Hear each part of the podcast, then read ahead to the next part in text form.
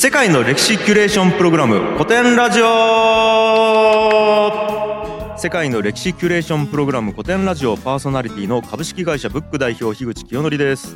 はい株式会社古典代表の深井龍之介です。はい同じく株式会社古典の楊英氏です。同じく株式会社古典の室越龍之介です、えーこのラジオは歴史を愛し歴史の面白さを知りすぎてしまった深井さんを代表とする株式会社古典の3人と一緒に学校の授業ではなかなか学べない国内外の歴史の面白さを学んじゃおうという番組です。お願いします。はいお願いします。お願いいたします。村越さん不自然さがすごい。そう。そうさっき声張ってって言ったんだよね、そう。収録前に。そうそうそう。そしたら声の張り方が違う。そういうことじゃない。だから本当もうコロンビアにいる間ねあのクラブハウスばっかりやってたから。生身の人間と話すの忘れてるんじゃないですかだいぶ。うんあのねやっぱこの古典ラジオの収録僕を緊張させるんですよあね緊張してたんですか、うん緊張させますね。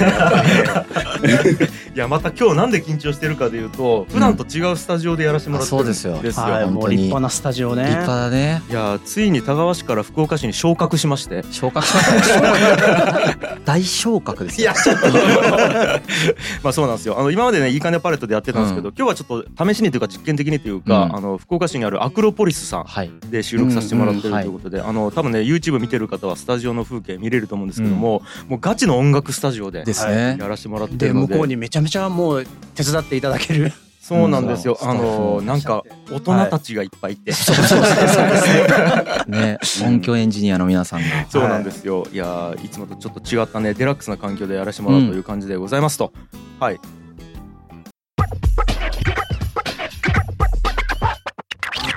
振り返れば奴がいる。マルクスとエンゲルス。世界を変えた二人の友情。でございますとマルクスとエンゲルス。聞いたことありますか、ちょっとあのね僕ぐらいになるとねマルクスとエンゲルスが別の人っていうのもよく分かってないです、なるほど。これなんかマルクス・エンゲルスっていううん。なんか単語は聞いたことあったような気がするんですけど、うんこれ違う人やったそうですね。そうですね。カール・マルクスさんとフリードリヒ・エンゲルスさんの二人の話ですね、話です今日は。ねらしいですね、うん。最近知りました。そうなんですよ。マルクス死ぬほど聞いたことあるでしょ？マルクスはもう名前はもうめちゃくちゃね。聞いたこと、うんうん。どんなイメージあります？マルクス。えちょっと待って。なんかむちゃくちゃ頭いい人、あ、そんなイメージある？はい、そう。なんか頭いい難しい、うんうんうん。要はその資本論っていううんうん難しい本を書いた人、うんうんうん。で資本論が難しいっていうのだけめちゃくちゃ知ってる。知ってるんですか？資本論って知ってるんですか？いや俺だから。え、不足点知らないのに？そうなんですよ。いやだからなんかこううん。難しいことのうん結うん。構例えとして結構出されっかそっか。資本論を理解できたらもうお前天才だよみたいな感じであああなるほど、わからないことの例えとして結構。うんうんうん簡単に紹介しましょうか、うんそうね。はいはいはい。よくご存じない方のために、はいはいはい。そもそもこの2人は何者なのかっていうのをちょっと簡単に紹介しますね。19世紀のドイツの人、まあ、正確にはプロイセン王国っていうまあ国でうん。生まれた思想家の2人ですね。はいはい。はい、カール・マルクスとフリードリヒ・エンゲルス、まあ、2人は友人同士。でかつまあ共同研究者っていう関係性です。はいはい。まあ、何をやったかっていうと彼らの時代っていうのはそのいわゆる資本主義が発達してたんですよね。資本主義が発達してもう目まぐるしく社会が変化していった時代ででその中でいろんな社会の矛盾とか社会のその変化に対してどう向き合えばいいのかといった思想がどんどん出てきた時代の中でじゃあ資本主義っていうのは何なのか社会の構造というのは何なのかについてまあ包括的に分析した人っていうのがまあ簡単な彼らのまあやったことになりますね。ほらやっぱ難しいこと。そうですね。そうですね。ですごく世界史にやっぱり絶大な影響を与えててやっぱ近代の思想だったり経済政治の分野でやっぱ必ず登場するような重要な人物だし、うん。あとはこれ結構ご存知の方も多いと思うんですけど、うん。まあ、マルクスたちの思想に影響を受けてうん。その後の時代でソ連とかあ。あとは中華人民共和国とか、うん。まあ、そういったいわゆる社会主義国家が誕生したっていう要は現実に対しても影響を及ぼしてるっていう風な人たちですね。で今なおこのマルクスと、まあ、エンゲルスの思想に対して研究とか論争が結構続けられてて、まあ最近では日本の有名なマルクス研究者だと、まあ、斉藤浩平さんとか。と新世の資本論っていうベストセラー本に、ね、なってるよね。が話題になったね、ううんん。まあ、さっきあのイメージ聞いたじゃないですか、うんうん。マルクスの。うん。マルクスのイメージって結構悪いんだよね正直。その資本主義国家の中ではうん。ちょっとやばい人みたいなあそうそうそんなイメージもちょっとある。ですよね、はい僕もバリバリでそのイメージだったんですけど、はい。まあ最近はさすがにそういうイメージなかったけどねもともとそういうイメージを持ってたような人だったんですよね。うん。でとはいえそのマルクスとかエンゲルスのまあ思想っていうのは今の社会にものすごい影響を与えてるっていう話をさっきうん。まあヤンヤンからもしたじゃないですか、はい。で今後もそうだと思うんですよね。うん。で今さらにまた見直されてるからねその斎藤浩平さんの本とかが出てヒットするぐらいだからやうん。っぱりまた見直されてきてるんですよ。うん。そのリーマンショックとかあってうん。なんかこう資本主義の限界みたいなのを感じるとマルクスの研究がまた始まるみたいな。はいはいはい。また始まるというかまた注目されるみたいな、うんまあ、そういう時代性みたいなのもあるんですけどいい色がついちゃってるんですね、まあ、そのマルクスって。まあわかるなんか。はい。ね、あのやばい人だっていう意味での、はい。でその色をなるべく落とした状態でうん。思想家なんですね彼はやっぱり、うん。まあ、思想家でありかつ革命家でもあるんですけどね、うん。普通に。うん。その思想家革命家であるマルクスを、まあ、なるべくフラットにこう伝えていけたらすごく価値があるなと思ったんですよね。なるほどなるほど。だからもう我々は本当に何かの主主義主張があるわけじゃなくて本当にフラットに見ていくっていうあもちろんそうですね。まあ毎回そうなんですけど、はい。古典は、うん。えーっと別に政治的主張がしたいわけでもないし、はい。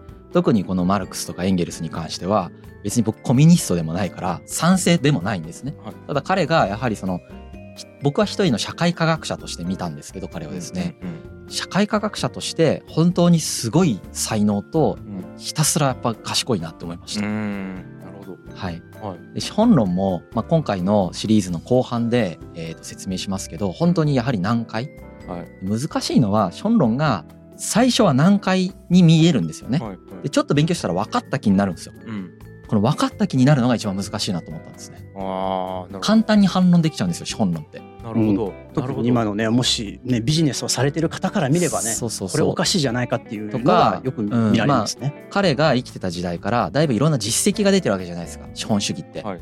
い、ろんなデータがありますよね。うん。それをもって反論できる感覚があるんですよ。うんうん。だけど資本論を本当にちゃんと勉強していくとう、ん。にわかには反論できないやっぱりなるほど。そんな簡単じゃない。なるほど。っていうことが分かってくるところまでを今回皆さんにもあそれぐらいまではすげえ考えたんだなみたいなのが分かるところぐらいまでは伝えれたらまあこれは結構価値があるなと思ってて。なるほど。色がついてるからこそうん。過激に反論されすぎちゃってるしうん。逆に過激に支持されすぎちゃってる人だから、まあ、なるべくフラットに近代史現代史にも多大なる影響を与えたこのマルクスとエンゲルスを理解していくっていうことをやれたらすごくいいなと思ってるんですよね。はいはい。うん。まああの人生がメインですけどね。うんうん。うん。ただ今回の後半で「資本論」っていうマルクスの集大成みたいな本があるんですけど、はいはい。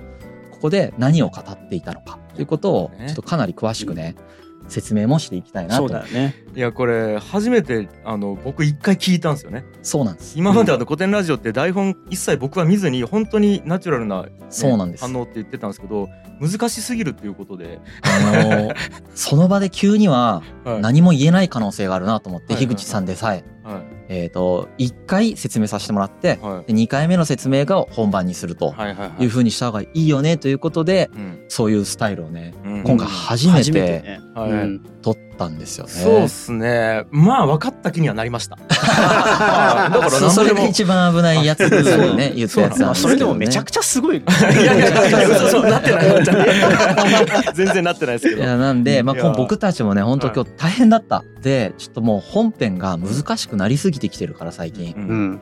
今回あたりでうん。一回こう簡単にしていこうかなと思うぐらい今回が難しくなった。そうだよね。今もう本当に日本でマルクス研究者の第一人者である佐々木隆二先生。先生にも2回お話を聞かせていただいて。あのまあ、資本論っていっぱい本出てるんですよ。うん。で僕たち頑張って読んだんですよね。うん。で読んでいったらどうやらねいやこんなこと僭越だよ、うん。僭越だが、うん。半分ぐらいの本がそもそも間違ってるっぽい。え出版してる人が勘違いして書いてるみたいな、え半分以上かもね。はあでその佐々木先生の本はなんか一歩踏み込んだことがいろいろ書いてあるんですよ。で確かに合点がいくんですよね。いろんな本を読んだ側としても。それで読んでも分かんねえから佐々木先生に直接質問してよいですかという話を。あもうコンタクト取って。取ってコンタクト取ってまあ聞いて我々の理解度を深めまあこういうふうな本論の説明は佐々木先生的にはどうですかっていう話まで聞きはいはい。そしたら佐々木先生から「うーんまあ初学者に対してはそれぐらいでまあいいかもね」っていう評価をいただき なるほど。正確ではないけどねみたいな。はそれぐらい正確に言うと非常に困難で難しい内容なんです。だっ。てマルクスの著作って資本論だけじゃなくてまだその著作になってないやつも膨大に今残ってるんですよね、はいはいはいだから研究者が一生かけて研究するものを我々何一ヶ月1ヶ半ぐらい月ぐらいで 読んでるだけなんでだって俺この期間マルクスのことしか考えてねえもん。寝ても覚めてもずっとマルクスの顔が。めっちゃ好きやん。そう。であの室越見たらあれマルクスかな？みたいな。いやそうそう。その面影あるんですよね。マルクス髪とひげがもじゃもじゃですからね。そうそうそう。室越見た時これあ俺今マルクスと話してるのかな？ってそうなんですよ。面影ある。いうぐらいマルクスのことしか考えないぐらいの生活を送って、えまあ、やっとですよ。うん。なるほどでもなんかこうやってねおそらかす感じになってますけど、うん。マルクスと彼の友人であるエンゲルス人生そのものはすごく魅力的で魅力的でエモいエモい感じ。エモい。エモい感じでまあうん。今回12話なんだけどそのうちの10話はあのエモいストーリーの話。はいはいでの残りの2話がやたら難しい話なるほ に分岐しますんで。どわかりました。あのはい難しすぎた人はもう聞かないで OK かなぐらい難しいかもしれないです。な。るほど。はい、いやでもね。楽しみですよ。ということでですね、うん。まあそんな感じなんですね。はい。でもう少しこの話続けるとねうん。そのマルクスの資本論って、そのアカデミックな世界からもいろんなこと言われてる。うん結構ボロクソ言われたりしてもうん。いるしそのやっぱりその政治に利用されたからそうだよね。利用されたというか彼自身が政治的な発言をするからうん。その当然政治でその後レーニンとかねうん。でさっき言った中国とかも思いっきり使ってるわけですよね。うん。だからその利害関係がめちゃくちゃ入ってくるわけですよ。国際的政治的利害関係が彼の論に対して何と言うかっていうことがそもそも利害関係と関連してしまうので非常にそのいろんな意見がいろんなバイアスがかかった状態で言われてるうんんですね。うんなんだけれども彼はもともと哲学を勉強してる人なんです。で、まあ、歴史も勉強してて、はい。で経済も勉強していてで言語も勉強しててみたいな。しかももともと文学が好きで詩作とかしてるし、小説とか書いてる人でもある、うわすごいなだから分野横断的なん。ですよそうほうん。横断的にまあいろん。なことをやっていってうん。で勉強しまくって、まあ、人生のほとん。どが死ぬほど勉強するみたいな人生なん。ですけどで革命的な呼びかけとかもしていってね資本主義を打倒していこうぜという呼びかけをしていくわけですよね。でこれもね言っとった方がいいかなと思うんだけれどもはい。そういうふうな政治利用されてるもんで後世の人たちが言っているマルクス主義みたいな話とカール・マルクスそのものの理論っていうものは結構な乖離がある。へだからレーニンとか、はい。スターリンとか毛沢東とかが言ってる話と、はい。マルクスが言ってる話はやはり同一視してはいけない、なるほどなるほど。はい、うんそういうふうに理解してはいけないかなと思います。はいで今回はまあそのその後の人たちの話はまあどっかの歴史の話でまたするとしてうん。全く触れほぼもう触れないので今回は本当にカール・マルクスの考え方についての話をしていくという感じですね。はい。はい、でさっきまあ哲学者でありみたいなこと言いましたけどやはり革命家としての側面も非常に大きくてですねはい、まあ、そっちのイメージの方がほとんどの人に多分大きいと思うんですけどただその研究をするだけの学者ではやっぱりなかった。うん。彼はその現実世界に自分が今考えていることを反映させていくっていうことをすごく重視をしていたし、はいはい。えーその活動のために奔走もしていた。っうん。ていう側面もある。はいはいはい。ただの思想家で終わるわけじゃなかったっね。そうです、はい。だからそういう活動をしていたから、うん。その当時の政府からどんどんどんどん追放されまくっていくわけですね。いろんな国で彼は実は追放されていくだからその20年近くですね、まあ、亡命しながらなんかいろんなところをさまようみたいな人生をもっとかな20年どころじゃないかな、30年間ぐらいなんかさまよってるんですよ。しかも無国籍だもんね。途中でねもう国籍、まあ、プロイセンの人なんですけど、うん。プロイセンから追放されるし、まあ、本人自体が国籍放棄をして国籍もなく無国籍の誰かよくわかんない人みたいになってでそんな状態の中で貧困生活にな陥っていくんですよね。すごく貧乏な生活をしながらこの資本論というものを書き上げていく。そのロンドンに逃げてたんですけど、うん。大英博物館にまあ通い詰めてそこに図書館があってでそこの本を読んで勉強をしながらこの資本論というのを書き上げた、まあそのような人生なんですね。えじゃあよっぽど書きたかったんや。よっぽど書きたかった。うんもう国を追われてでも、うん、それは本当にそうですね。そういう意味で非常にそっちの領域に尖っていったえ人ですね。ー思いが強かったはい。で、えーっと、まあ、資本論の説明はだいぶ後に一気にしますけど、うんこの資本論っていうものは、うんさっきヤンヤンも言ってたんだけれども、資本主義を批判したいわけじゃないんですよ。うん資本主義を批判したいんですけどね。うんしたいんだけど、彼はう。んうんその批判するために書いてるわけじゃなくて、うん資本主義というものがどのようなメカニズムで動いているかということを明らかにしようとしたはい書であると。はいはいまずこの時点で結構な人がそう思ってないんだよね。うんその例えばね資本論の漫画で解説みたいなやつ読むと、資本家が非常に悪役として出てくるわけです。うんもう人間的に悪いやつみたいな出方をするんだけど、うんでマルクスもそんな表現してるんだよね。うんするからそういうふうに読めちゃうんだけど、はい資本論自体はそういうことが言いたいわけじゃない。うんあのメインのテーマは、うん。あのモデルの話をしてるんです。そう。はい資本主義モデルの話をして話をしてるはいはい。だからその資本主義というものの構造がどういう構造になっていてその構造が労働者を自然と搾取してしまうような構造になってるよねと。うんうん。でそれはなぜかということをすごく分析してるっていうはい。やつですね。なるほど。まあ、僕はその経営者であり、まあ、資本家ではないですけどうん。経営者ではあるのでうん。で自分の会社の株も持ってる大株主でもあるからね。はいはい。そのマルクスのね資本論読みながらねはい。やっぱりいろんな反論思いつくわけいやそうじゃないだろうと。はい。こっちは頑張ってんだと。頑張ってんだとは思うけどね、まあ、頑張ってることを否定はしてないから 彼は。そう。搾取搾取って言うけどさみたいなはい感じになるんですけど、まあ確かにねはい。傾向としてそのような傾向があるということは言えるだろうなと思う点もあるしうん資本主義もほら形が変わってるって話を前回のほらポスト資本主義でやってるじゃないですか。うん。だから彼が生きてる時代の資本主義と今の時代の資本主義が違うからそこも加味して考えるとうん。彼が指摘している資本主義のメカニズムの根幹の部分はどうやら今の社会でも駆動してるっぽいなとは思った。うん。違うところもある。うん。もちろん。うん。そのまんま考えれないところもあるんだけれども、はい。やはり簡単に否定できるような論ではないっていうことが分かってきた。なるほど。うん。わけですね。そうだね。それが非常に僕としてもねあの面白かったですね。うん。そうですね。ちょうどだからこのシリーズの直前が資本主義について4発やってますよね。そうですね。うん。うん。はい。なんか続編みたいな感じですそうですね、なんか僕も今の深井君の話を少し僕なりにまたあのイメージ、まあ、マルクスに対するイメージがあって、やっぱ彼がしてたのは理科の実験室にある人体模型の話をしてるんですよね。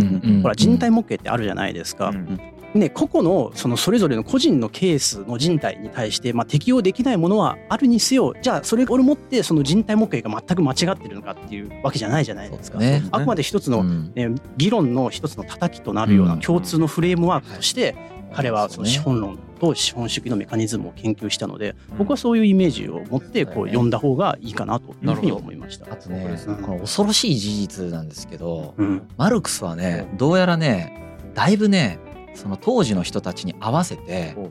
分かりやすく資本論を書いたらしいんです。樋口さんがおっしゃったようにめちゃめちゃ難解な書物と知られる資本論はマルクスが周りの人に分かるようにレベルをすごい落として書いた本らしいだから本当はもっといろんなこと多分書きたかったりだとか個別クエスについて書こうと思ってたりしただろうなと思うんですけどうん。どうやらねレベルを落としてあれらしい。恐ろしい事実だと思った、うん。へー。これ後々資本論の解説のところで分かってくると思うんですけどけどマルクスもやっぱり結構ギリギリを攻めててそれ以上分かりやすくしちゃうと違う話になっちゃうみたいな。